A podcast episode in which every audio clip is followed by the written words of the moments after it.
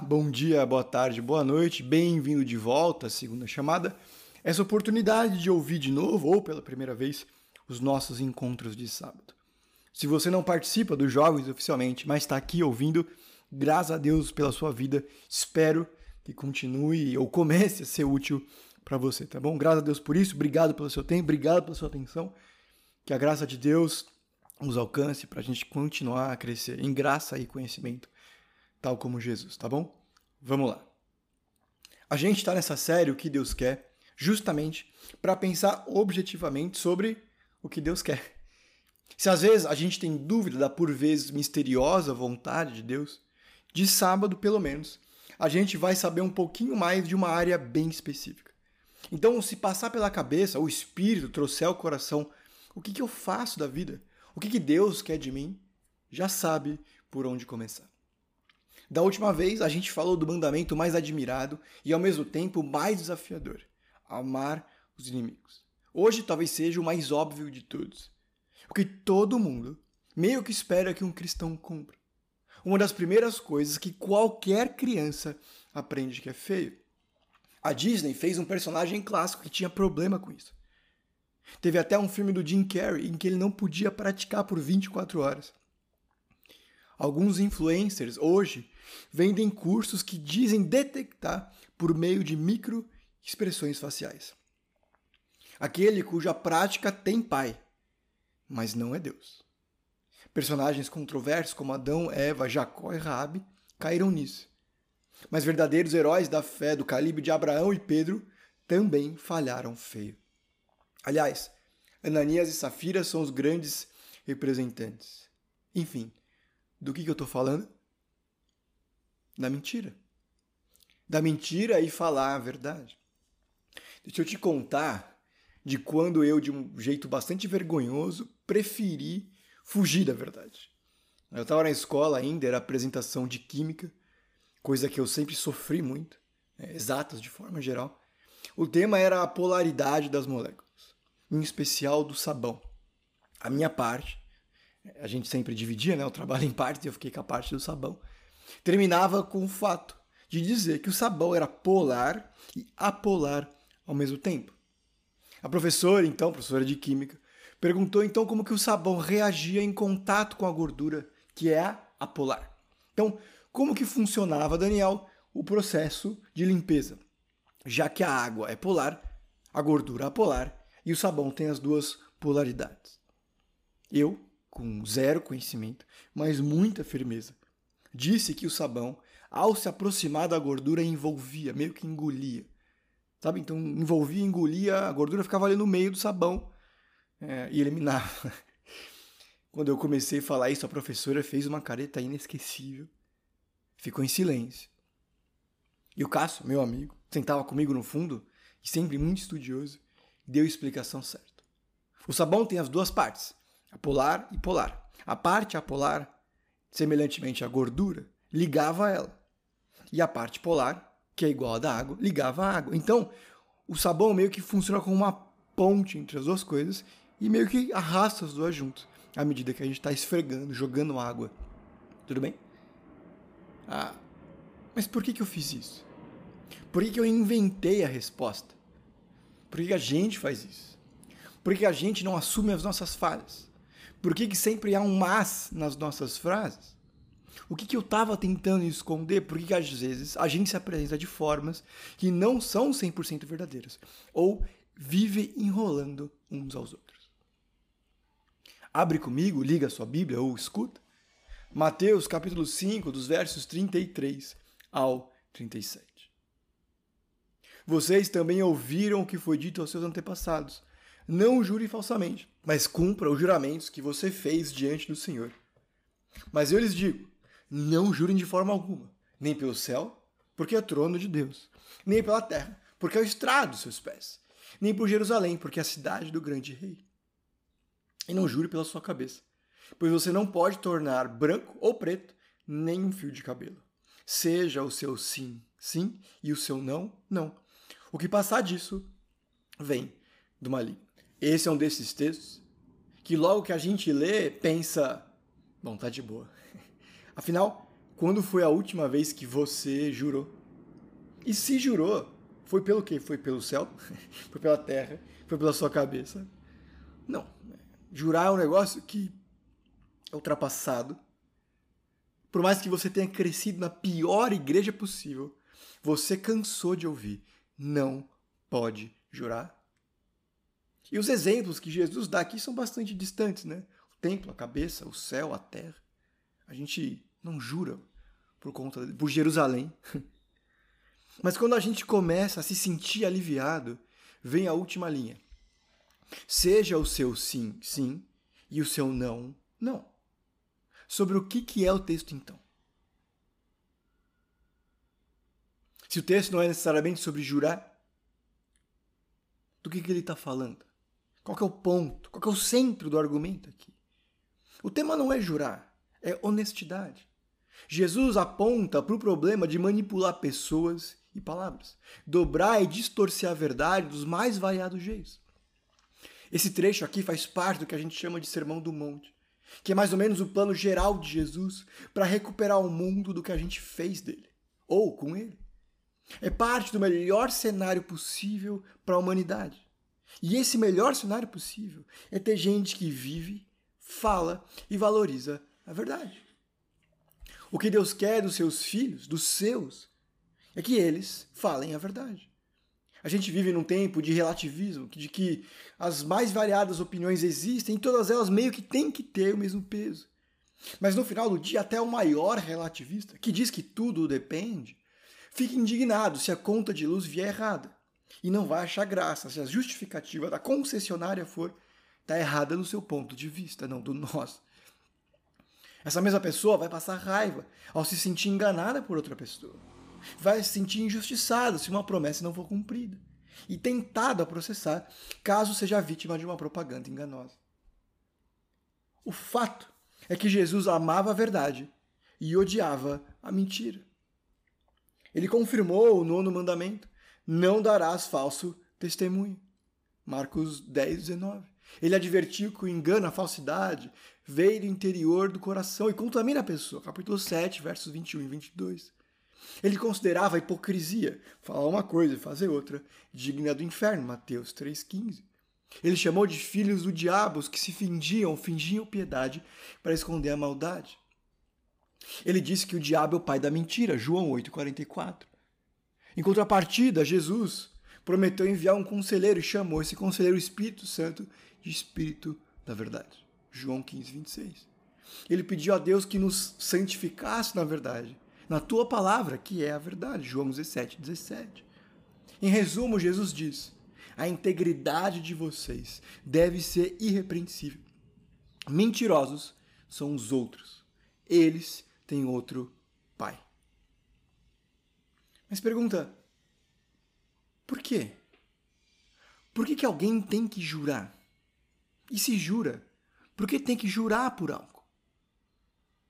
Porque a gente faz esse esforço de reforçar o porquê deveria a pessoa deveria acreditar em mim.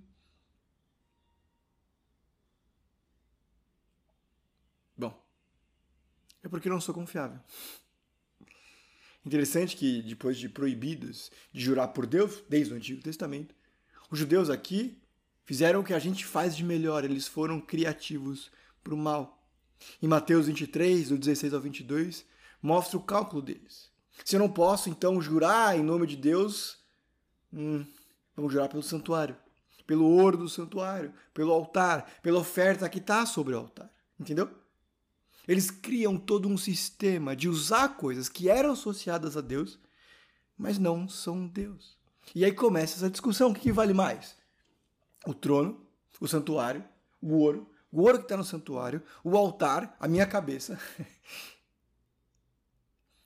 dependendo de onde você cresceu, você ouviu uma espécie de juramento evangélico, em que alguém dizia alguma coisa que queria que fosse verdade, que as pessoas acreditassem, e dizia: não, pode acreditar, palavra de cristão. ah, que é basicamente jurar, né? É só usar outra palavra. Outros termos. Dallas Willard, um autor que eu já citei aqui, duas vezes estou citando pelo terceiro encontro seguido, diz que a, a essência de jurar é sobre invocar algo ou alguém, especialmente para fazer as suas palavras parecerem mais significativas e pesadas. O objetivo é impressionar os outros com seriedade ou piedade, para que você consiga o que quer. É anular o julgamento e raciocínio dos outros e conduzi-lo para os nossos propósitos. Isso é manipulação, ou como dizemos, enrolar. Jesus diz que é maligno, porque ao invés de amar e honrar os outros com a verdade, é obter o que eu quero através da manipulação verbal dos pensamentos e escolhas dos outros.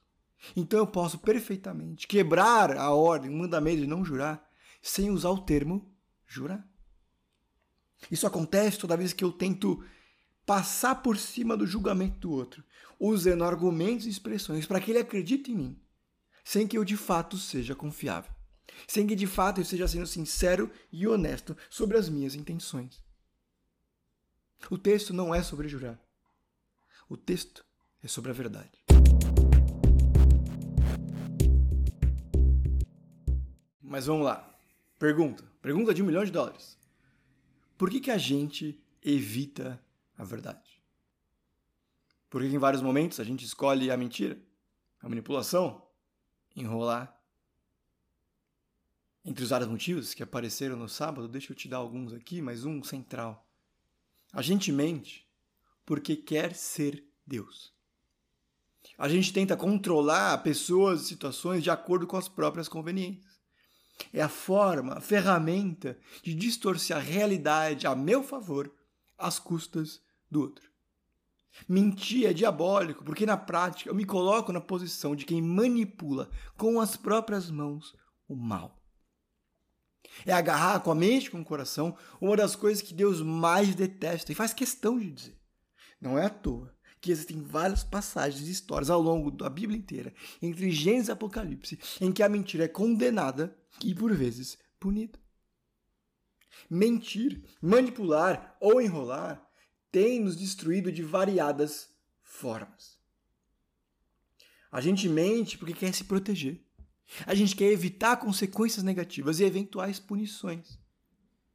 Mas deixa eu te lembrar que os filhos de Deus podem e devem confiar no Senhor e não na força dos seus argumentos ou na capacidade de desenrolar as situações. A gente confia no guarda de Sião que não dorme. Salmo 121, 4. Que o Senhor dá a quem Ele ama enquanto eles dormem que Deus cuida mais de mim do que as aves do céu e as flores do campo. Usar a mentira desse jeito preventivo pode ser o melhor e mais eficiente jeito de nunca crescer espiritualmente, fugir de bons aprendizados e desperdiçar testemunho. É porque eu evito algumas lutas, provações que Deus tem para mim, por meio da mentira, da enrolação e da manipulação, que eu não cresço. Foi porque Esther foi honesta sobre a própria nacionalidade que ela foi uma dessas heroínas da fé. É interessante que quando Mordecai vai interceder a Esther que ela faça alguma coisa para o povo porque o rei desejava matar os judeus, ele diga: fale, seja útil.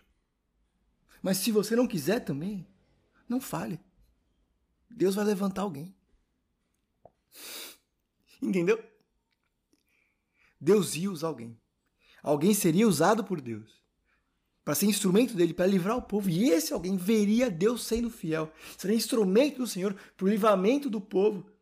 Aprenderia sobre o quão bom, poderoso e transformador Deus é, inclusive do coração do rei. Esther veria isso com as próprias mãos, caso decidisse enfrentar essa dificuldade e não mais se escondesse. E ela só aprendeu porque se colocou nessa posição de risco por causa da verdade. A gente mente porque busca benefício de forma ímpia. A gente busca benefícios pessoais de forma ímpia. Ímpio, lembre-se, não significa não cristão, significa indiferente a Deus, coisa que todos corremos o risco de ser. Verdade ou mentira que algumas das nossas piores decisões nessa vida são fruto de momentos assim em que a ansiedade ou desejo me cegou de tal forma que eu forcei sobre mim o que eu achava que era bênção e foi maldição. em que porque eu estava frustrado com Deus e achava que merecia algo, eu menti, manipulei, eu enrolei para conseguir. O resto é história e trauma. Quantas e quantas situações a gente fez tudo o que podia, inclusive mal, pecou para conseguir, porque queria, achava que era bom, e isso nos destruiu.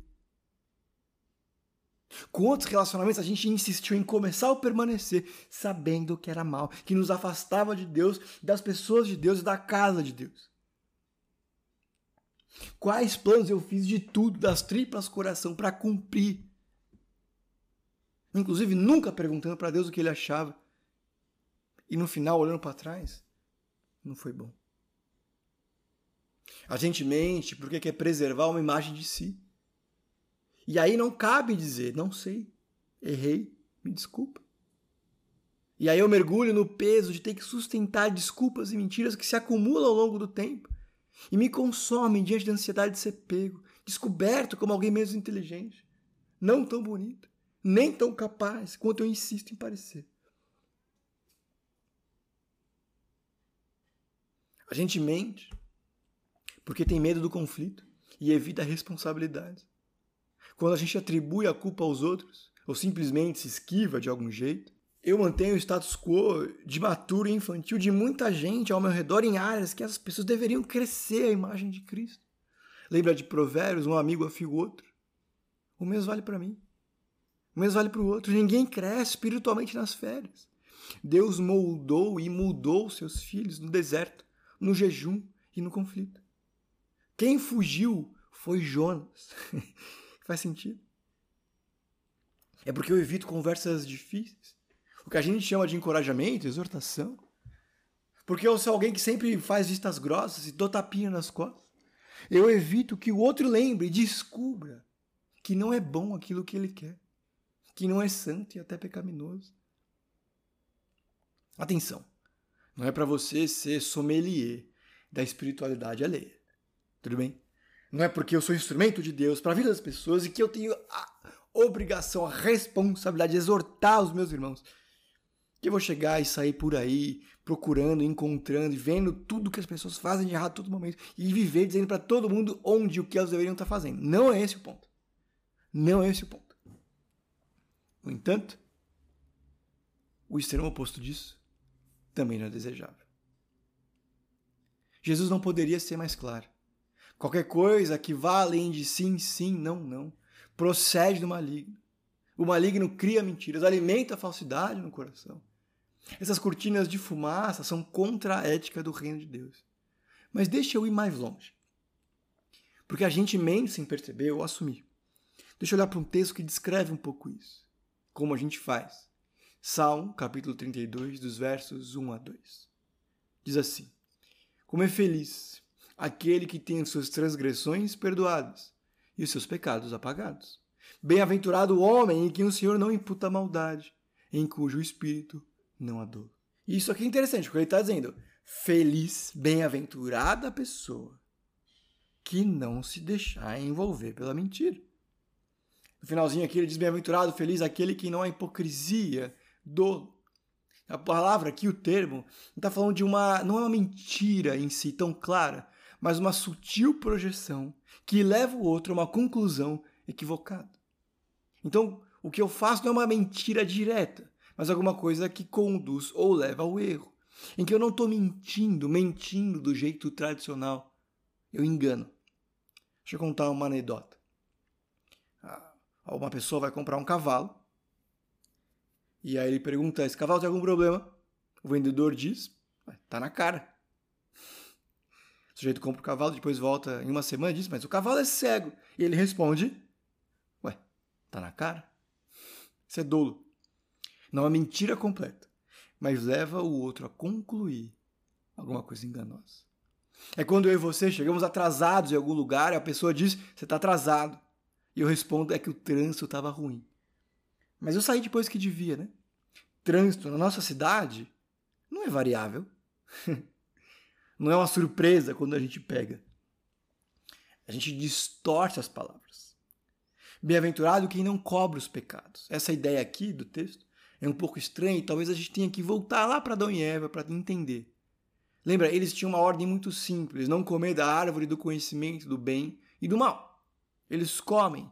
E logo depois que eles comem, o que, que eles fazem? O texto diz que eles perceberam que estavam nus envergonhados. E aí então pegam ah, folhas né, para se cobrir. A roupa acaba tornando-se símbolo de que eu sei que tem alguma coisa errada em mim. A maioria de nós considera a roupa uma coisa boa, e isso é bom. Mas pensando nesse contexto espiritual, o momento em que as roupas aparecem são uma forma de nos cobrir, porque eu sei que existem coisas em mim, sobre mim, que eu não quero que ninguém veja, inclusive Deus. E isso traz tristeza, porque bem-aventurado é aquele quem confessa, que deixa de esconder, mas mostra para Deus quais são as minhas falhas os motivos pelos quais tantos de nós eventualmente lutam ou têm aquela dúvida: será que eu estou salvo? Talvez seja resultado do fato de não fazer o que o Pai faz. Às vezes a gente se sente descolado na casa de Deus, na igreja, incomodado no meio dos outros cristãos, porque passa boa parte do tempo pensando, agindo e se sentindo como pagão. A gente vê e se percebe como um filho amado de Deus ao não mentir com constância e nem usá-la como um recurso natural. Que eu deveria fazer o que o próprio Deus faz.